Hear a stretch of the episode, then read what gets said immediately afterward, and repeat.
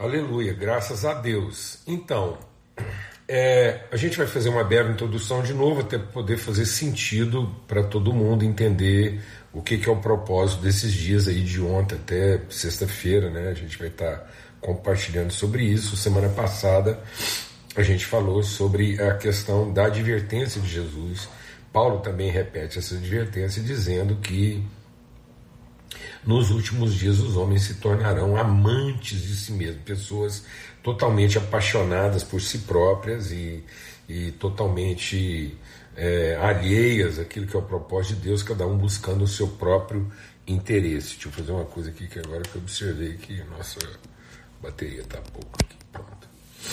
Pessoas buscando o seu próprio interesse. E Jesus já falava sobre isso, né? Jesus falou sobre isso. Ele disse: olha, é, o, a, o grande sinal de que nós estamos é, perto do fim é o aumento da iniquidade. Então, a iniquidade, à medida que ela aumenta, ela tem a capacidade de, de, é, de abafar, sufocar as expressões de amor na nossa vida. Então, por se multiplicar a iniquidade, o amor é, se esfriará de quase todos os corações. E aí a gente é, compartilhou sobre algumas características né, desse, desse tempo de iniquidade. E uma das características é o que? É a vitimização. Então muitas vezes as pessoas, diante dos problemas, em lugar delas se posicionar, elas se vitimizam. A vitimização, o senso do direito ferido, né, é, o, o prejuízo, é, de onde vem essa sensação de que eu fui prejudicado? Então, é porque eu fiz um juízo prévio. Então, eu não estou ocupado em fazer justiça, eu estou é, ocupado em fazer juízo. Então, eu tenho uma presunção, eu tenho uma, uma avaliação presumida, presunçosa, então, baseado naquilo que é a minha necessidade, o meu senso de mérito, de capacidade, de recompensa ou de reconhecimento eu faço um juízo prévio de mérito. E aí, se eu não recebo na medida daquilo que eu prejudiciei, né, daquilo que eu presumi, né, então aqui a minha presunção e, e aquilo que eu imaginei, aí eu vou me sentir prejudicado. E, e aí eu tenho a sensação da vitimização. A vitimização leva a covardia, a omissão. Então, aquilo que eu poderia assumir um protagonismo, uma, uma ação positiva e entender que se aquela questão chegou até mim é porque eu posso né, é, é, trabalhar aquilo e tenho, senão Deus não teria permitido que chegasse até a minha vida. E aí há uma covardia, uma timidez. O tímido é um covarde. E o tímido, na verdade, mesmo que ele tenha a aparência de uma pessoa simples e desinteressada, na verdade, o tímido é um orgulhoso, porque ele está sempre presumindo, pressupondo, prejudiciando condições melhores para que ele possa atuar, aí ele não se identifica com aquela realidade, ele se omite. E, muitas vezes, além da omissão, da covardia, fruto de uma, de uma, uma uma vitimização, a pessoa pode também desenvolver uma crueldade. E aí, na hora de defender os seus direitos ou pressupor os seus direitos, ele se torna cruel, ele começa a maquinar o mal. E muitas vezes, por que a gente fala de crueldade? Porque não é o, o mal no sentido da, da agressividade.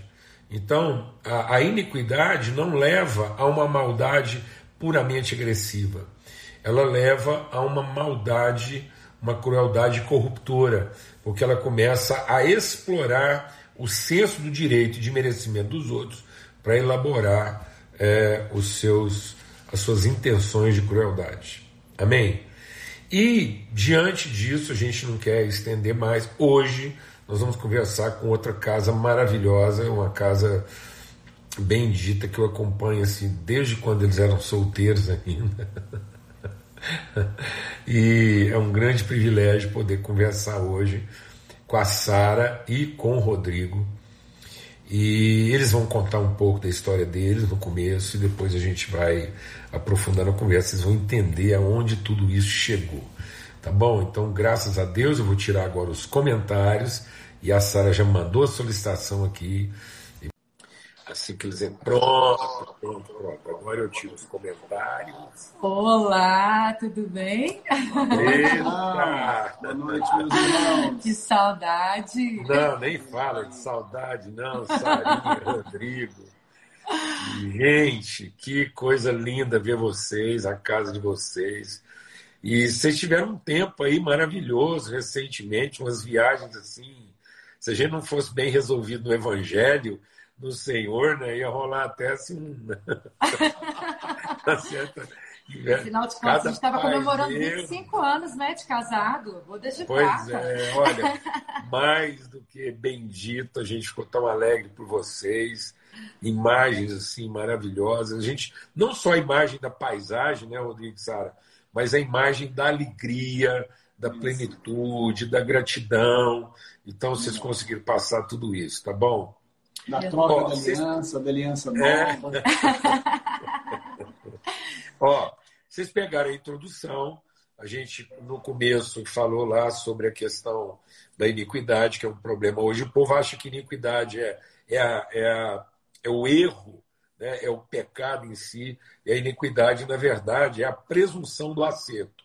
Então, muitas pessoas pressupõem um estilo de vida, é, planejam aquilo, estabelecem, depois, na medida em que a vida vai apresentando outras coisas, as pessoas se fecham, se tornam até cruéis. O texto que a gente está usando é o texto 1 Coríntios 13, né? o amor tudo sofre, o amor tudo crê, tudo espera, tudo suporta. Muita gente acha que se suportar é tolerar né? aquela coisa cabeça baixa, passiva. Aí eu tenho que aguentar, no sentido de tolerar.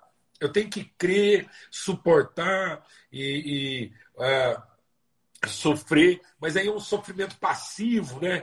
vitimizado, amargurado. E, na verdade, o texto lá de Paulo está dizendo que ele tudo sofre, no sentido de que ele chama. O amor é tão consciente de virtude que ele chama para si essa dor né, da transgressão, da transposição, da travessia. Ele crê naquilo que ninguém mais crê, porque ele vê o invisível, né, ele sofre isso, crê, e ele tem essa esperança, que não é esperança de expectativa, e disso vocês sabem muito bem. E aí ele dá condições para que aquilo que era o improvável, aquilo que ninguém mais achava que podia ser, o amor dá condições para que seja. Conta para gente um pouco da história aí que eu já sei de cor, mas eu sempre gosto de ouvir de novo. Mas o povo que está aí com a gente precisa saber como é que foi isso, começo do casamento, aquelas expectativas, né? E primeiro que a história de vocês é maravilhosa, porque são, são, são dois rios, é quase que o Rio Negro e o Solimões se encontrando, né? São duas realidades bem diferentes. Boa, boa. É. O Rodrigo, o Rodrigo era o Rio Negro, aquelas águas mansas, né? Você nem vê a correnteza do Rio Negro, né? E a Sarinha é o Rio Solimões, trazendo tudo, né? barulho, movimento, e depois encontra o Rio Negro e Solimões e forma o grande Amazonas. Então, é isso aí que vocês são. Adorei a metáfora.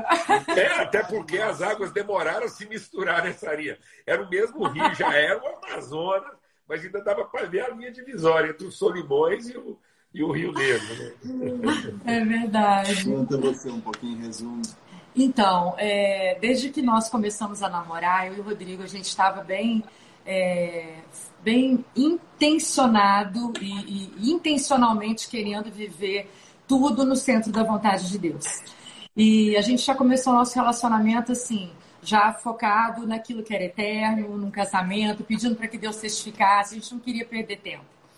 E, e, foi no começo ainda do nosso namoro que um dia a gente estava uh, na igreja, numa pregação do Paulo Júnior, sobre adoção, né?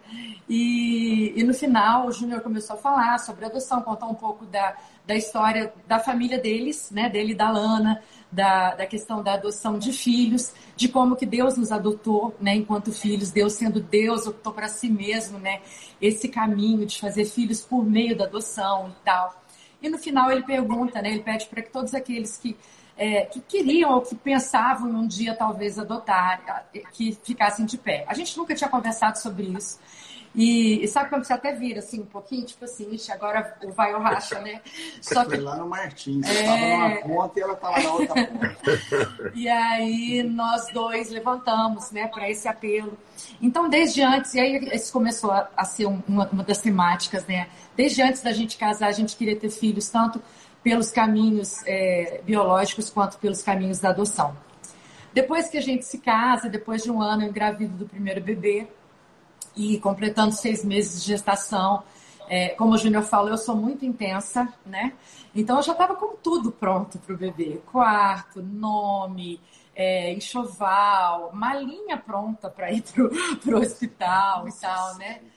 E, e nisso gente estava completando seis meses pra, de gestação quando nós descobrimos que a Laísa estava morta, né? Que o bebê tinha morrido dentro do meu ventre. Claro que foi super doloroso. É, mas em todo tempo a gente confiando na bondade, na misericórdia de Deus, que nos seguem todos os dias, na certeza de, de que todas as coisas cooperam para o bem daqueles que amam a Deus. A história é meio longa, eu vou ter que sintetizar bastante aqui. Logo em seguida a gente engravida de novo e aos quatro meses a gente perde o segundo bebê. O ponto de interrogação aumenta, mas a gente continua firme, em fé, né? E naquela época a gente era muito envolvido na área de missões e nós organizávamos né, aquelas grandes conferências missionárias do ID das Nações. E a gente estava numa época de uma daquelas conferências, vários pastores de fora, várias pessoas de outros países. E gente que não nos conhecia começaram a ter a mes o mesmo sonho, a mesma visão com a gente, como se fosse uma, uma fruta parecida com um melão e tinha uma faca enfiada nessa fruta, e vinha uma grande mão e arrancava aquela faca, e havia cura sobre aquela situação. Logo depois, a gente engravida de novo. E a gente estava, então, depois é, no, no acampamento de carnaval que a gente fazia na época de carnaval aqui em Berlândia, né? E ouvindo Companhia de Jesus, que eu, que eu era louca com eles. é, e, e nisso eu entrei em franco trabalho de parto, né? Por sete meses e meio de gestação. Corremos para a cidade, no carro do João Tomás, que é um pastor obstetra, né? Falei, é. eu vou no seu carro, se alguma coisa acontecer. Correndo. E, e aí a gente conseguiu segurar por mais uns dias, mas naquela mesma semana o Lucas nasceu.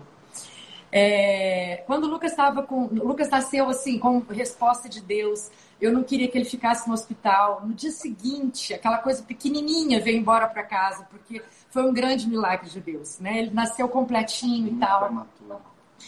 E, e aí, quando o Lucas estava com uns dois anos, mais ou menos, a gente falou: bom, agora a forma estava boa, né? Vamos tentar de novo, né? E aí, logo em seguida, a gente engravidou de novo, vinha mais um menino, era o Breno. É, só que, de novo, quando a gente estava completando seis meses de gestação, descobrimos que o Breno tinha falecido, né? Que o Breno estava morto dentro do meu ventre.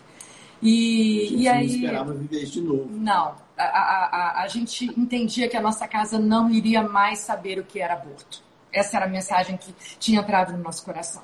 E isso me fez meio que pirar. Eu, eu, eu literalmente entrei numa luta de alma e espírito muito grande. Porque no meu espírito estava tudo certo, ah, uma coisa interessante. É, no domingo anterior da gente descobrir que o Breno tinha morrido, de novo, Júnior, você que estava pregando, e você trouxe uma pregação a respeito da vida de Lázaro, que Lázaro era amigo de Deus. E que Lázaro era tão amigo de Deus que Jesus sabia que, que, que Lázaro podia ser amigo até mesmo na morte. E o apelo naquela noite foi esse. Quem quer ser amigo de Deus e está disposto a ser amigo de Deus em qualquer situação? Né? ainda que isso, isso envolva vales de sombra e de, e de morte. E eu fui uma das primeiras a ir lá na frente, chorando. Eu falei, Deus, eu quero ser sua amiga. Né? E o Rodrigo também foi. A gente falou, a gente quer ser seu amigo em todas as horas. E naquela mesma semana nós experimentamos o Vale da Morte. Né? E fácil não é. Né? É doloroso, é sofrido.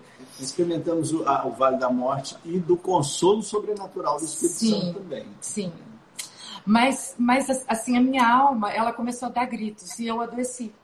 É, e, e eu, eu, eu, entrei assim no início de síndrome do pânico, tendo crise de ansiedade.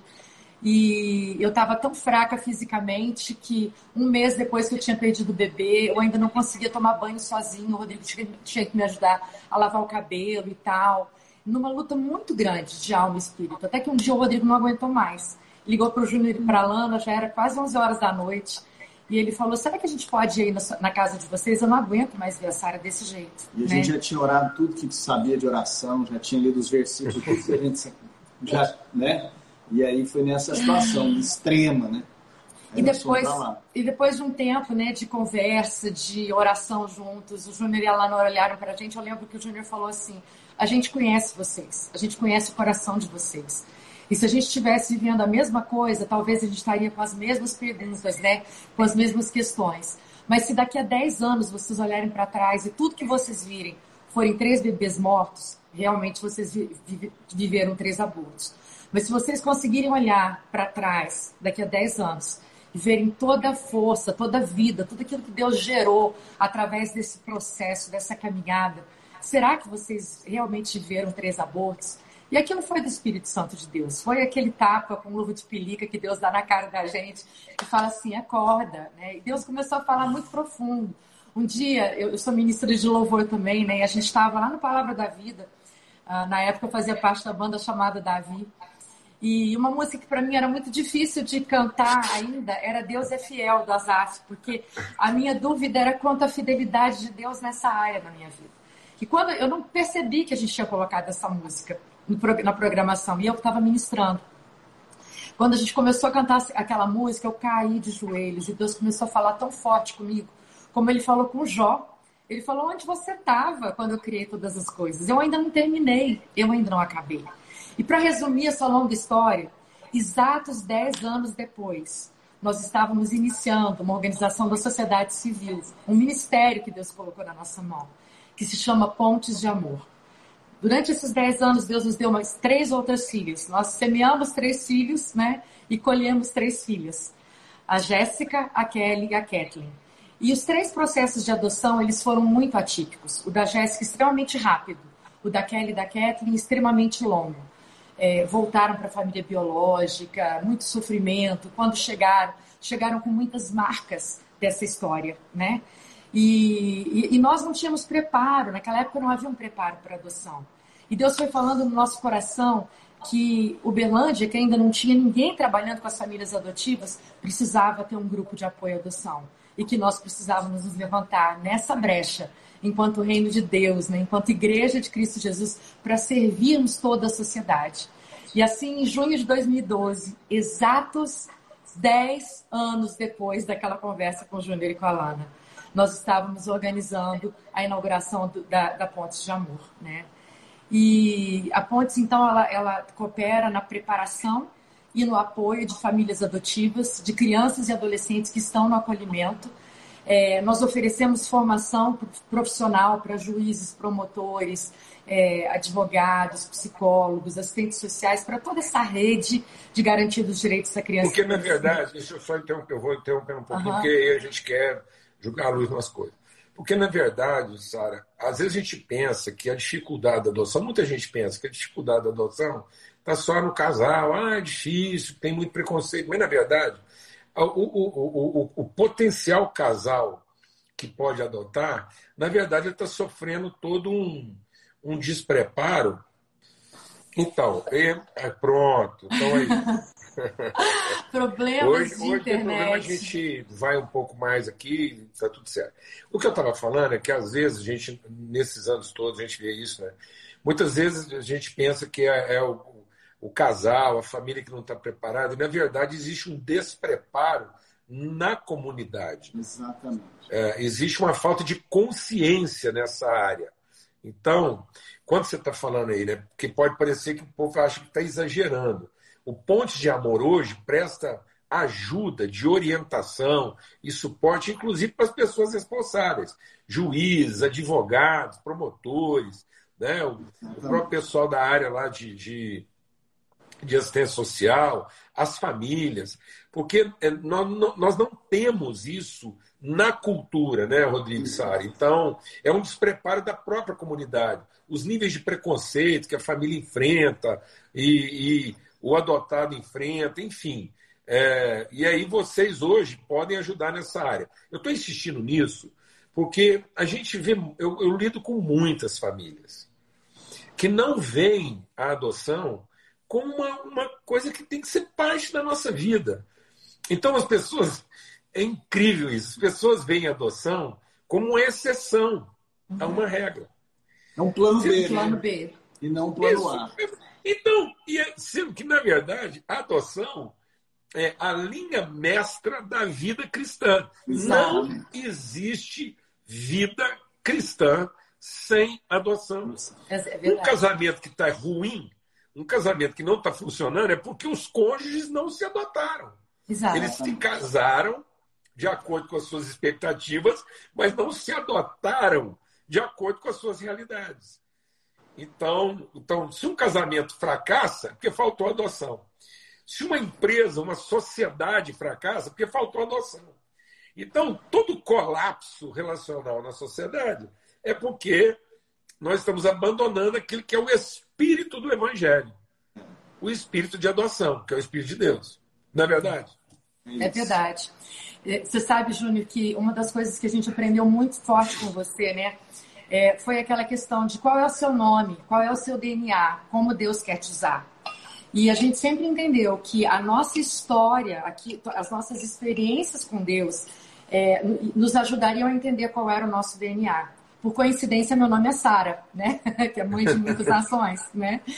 E, e, era incrível, porque quando eu queria ter filhos, né? Nós queríamos ter filhos e não conseguíamos. Gente, nós vivemos muita palavra de acusação, de gente chegar e falar assim: vocês têm que sondar, vocês têm que ver onde é que vocês estão pecando. O Rodrigo, que é a mansidão em pessoa, as poucas vezes que eu vi ele muito bravo foram quando as pessoas falavam isso, sabe?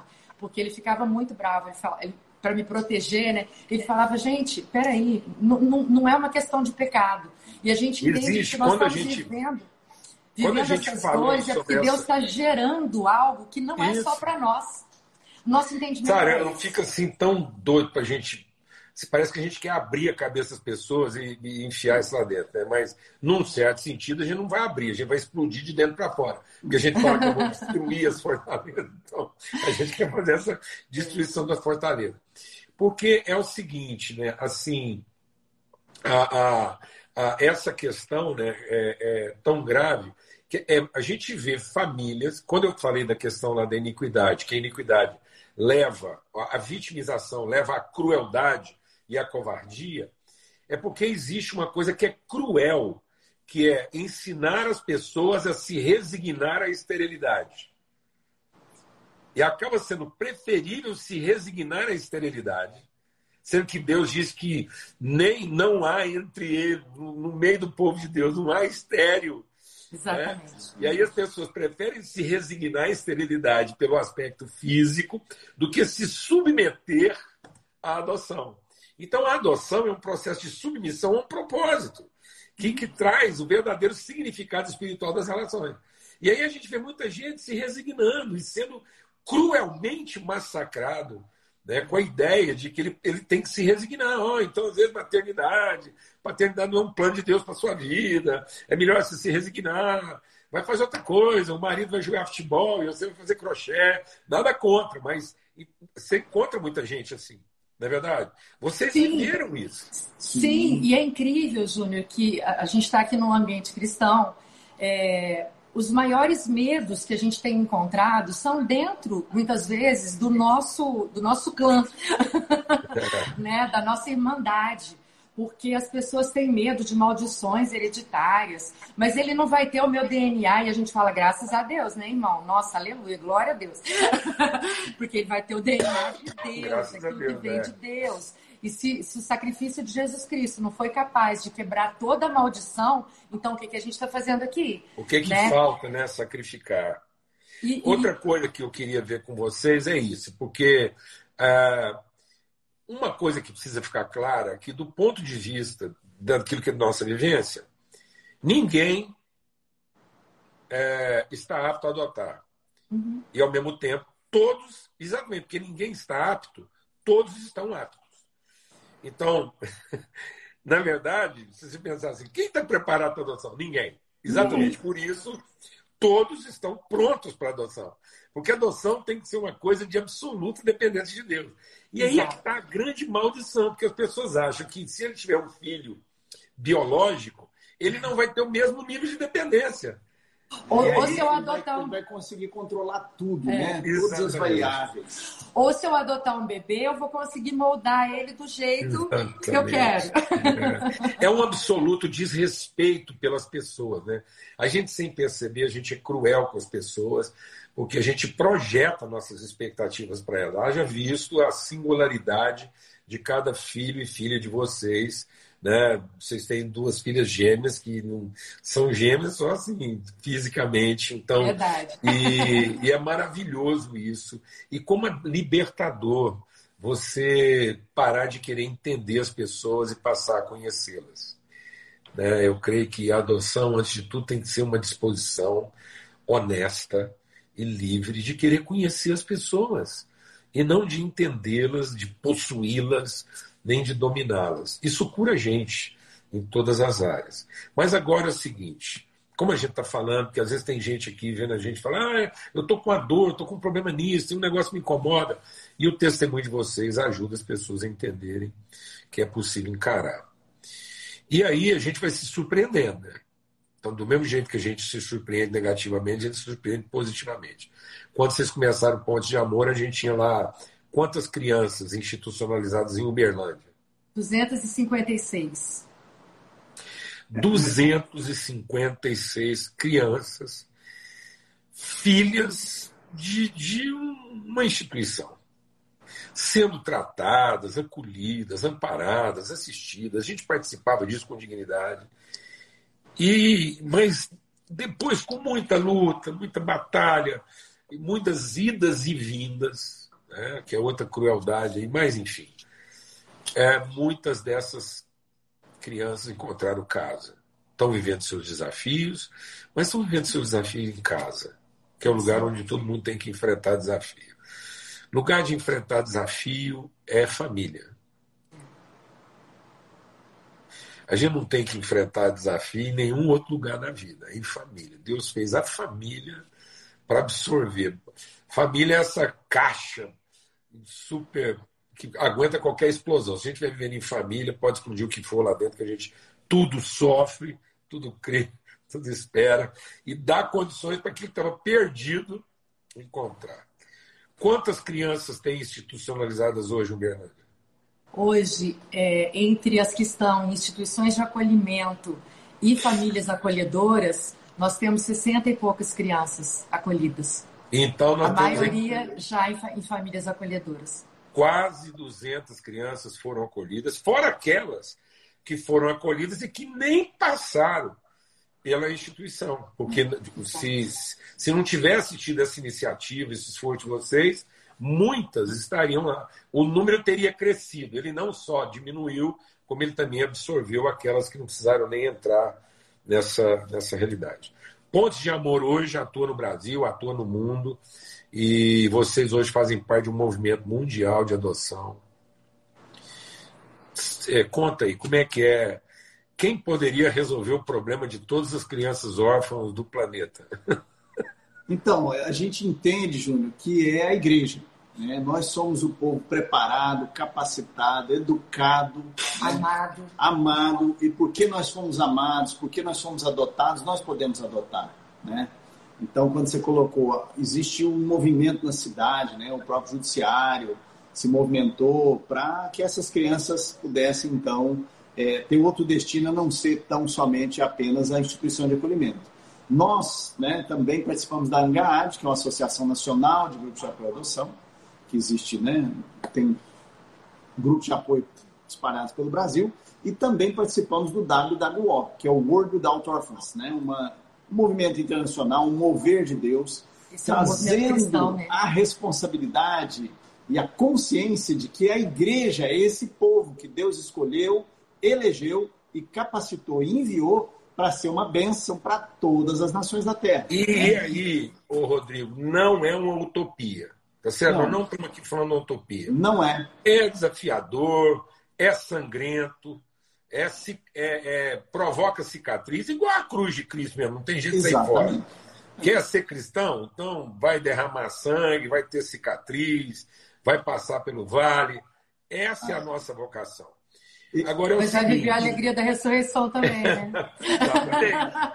nós vamos ver os filhos dos nossos filhos, nós vamos ver essas pessoas é, encontrando vida. Encontrando vida.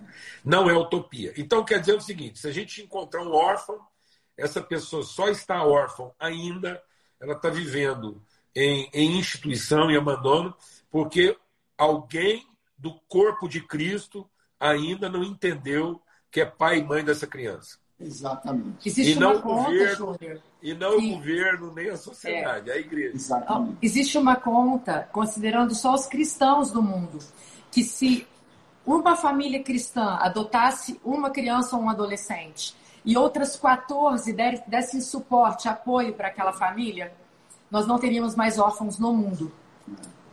Você vê, né? É um plano muito execuível, né? Até valia para os filhos tudo, né? Acho que a gente podia combinar isso para os filhos tudo. Para cada filho que você tiver, a gente tem certeza que vai ter mais 12 ou 14 é, famílias para dar suporte. Então a gente teria. Não tem jeito de falhar, né? Porque os meninos não iam ter nem para onde correr.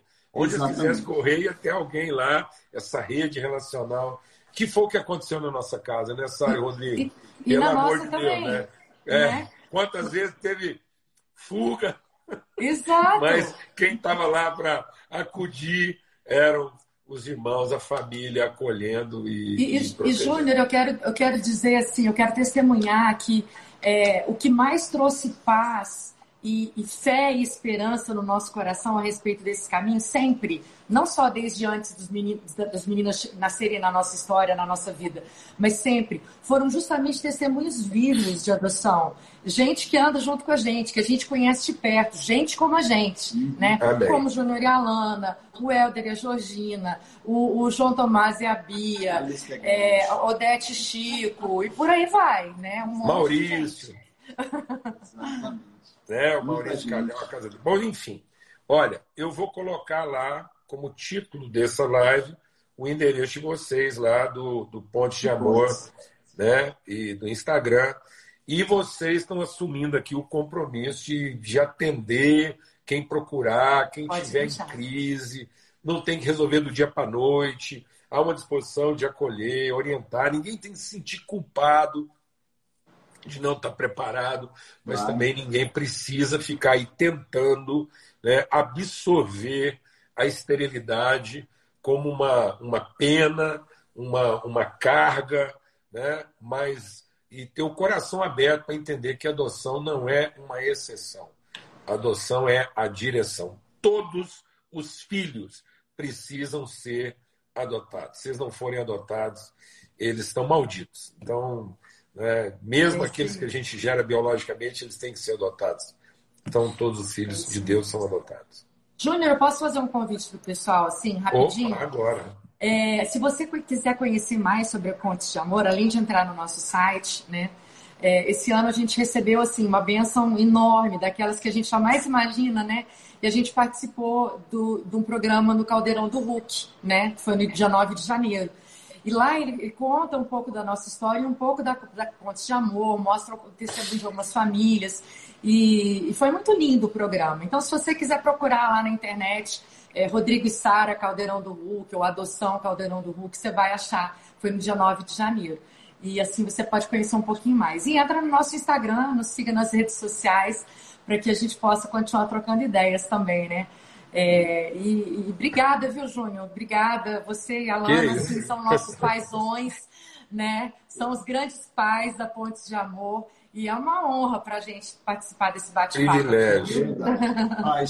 Se alguém, se alguém tiver aqui com a gente e lá na cidade dele não tem nada, lá é um deserto geral nessa área, e eles quiserem conhecer vocês, construir uma relação e, quem sabe, desenvolver alguma coisa, juntar lá alguns líderes, também existe essa possibilidade. Né? Vai ser um maior prazer. Um, um instrumento, aproveitando aí o espaço, me permita falar um pouquinho do Orphan Sunday, que é justamente esse trompete que Deus colocou, né? A gente trouxe isso do CAFO, que é o Christian Alliance for Orphans, para justamente mobilizar a igreja e trazer a conversa para a mesa, né? Do órfão, da criança vulnerável, e que é um domingo do órfão. Então também o Orphan Sunday é algo que a gente tem trabalhado muito forte, que é justamente assim esse tempo de conversar sobre isso, né? De orar. De orar, de, de buscar a mobilização em função dos órfãos. Eu queria também Vai ser dia 7 de novembro dia agora, 7 de né? novembro. Separa um tempo aí no culto, na sua Exato. igreja, na sua família, no seu pequeno grupo, para orar pelos órfãos, né? Amém. Benção. É, quando a gente traz os números, Júnior, se a gente separasse por bairro, né, falar, ó, nesse bairro aqui nós temos uma criança e três igrejas, os números são assim. Porque quando a gente fala, ah, tem 50 mil crianças. Não, irmão, a gente tem é 10 na sua paróquia, aí, no seu, dentro da sua casa, né? Então, assim, é isso. É uma vergonha, Rodrigo. Na verdade, É verdade, é verdade. é uma vergonha. Porque fala da nossa. É cruel. Muito, É cruel. É uma crueldade, é uma Muito. violência. muito. Então nós, a gente não pode se conformar com isso. Não pode. É, é uma covardia, é uma crueldade, é um vitimismo sem razão. É isso A gente tem que se levantar e resistir a esse pensamento de forma positiva e intensa. Então, ó, que Deus fortaleça, renove, inspire, revigore. Amém? Em nome de Cristo Jesus, sempre bom estar com vocês. O amor do Deus, o Pai, a graça bendita do Filho, a comunhão, a inspiração, o ânimo, o fôlego do Espírito Santo de Deus continue a empurrar esse Amazonas de Deus, que é a casa de vocês aí, e que é Amém. esse projeto aí de, de adoção para o Brasil para o mundo. Tão maravilhoso saber que isso começou na casa de vocês e hoje é bênção para as nações. Forte E é abraço, nosso. fica na paz. Um beijão para todos aí. tá Beijão, bom? é nosso, é de Deus. Até mais. Beijo, até Tchau. mais.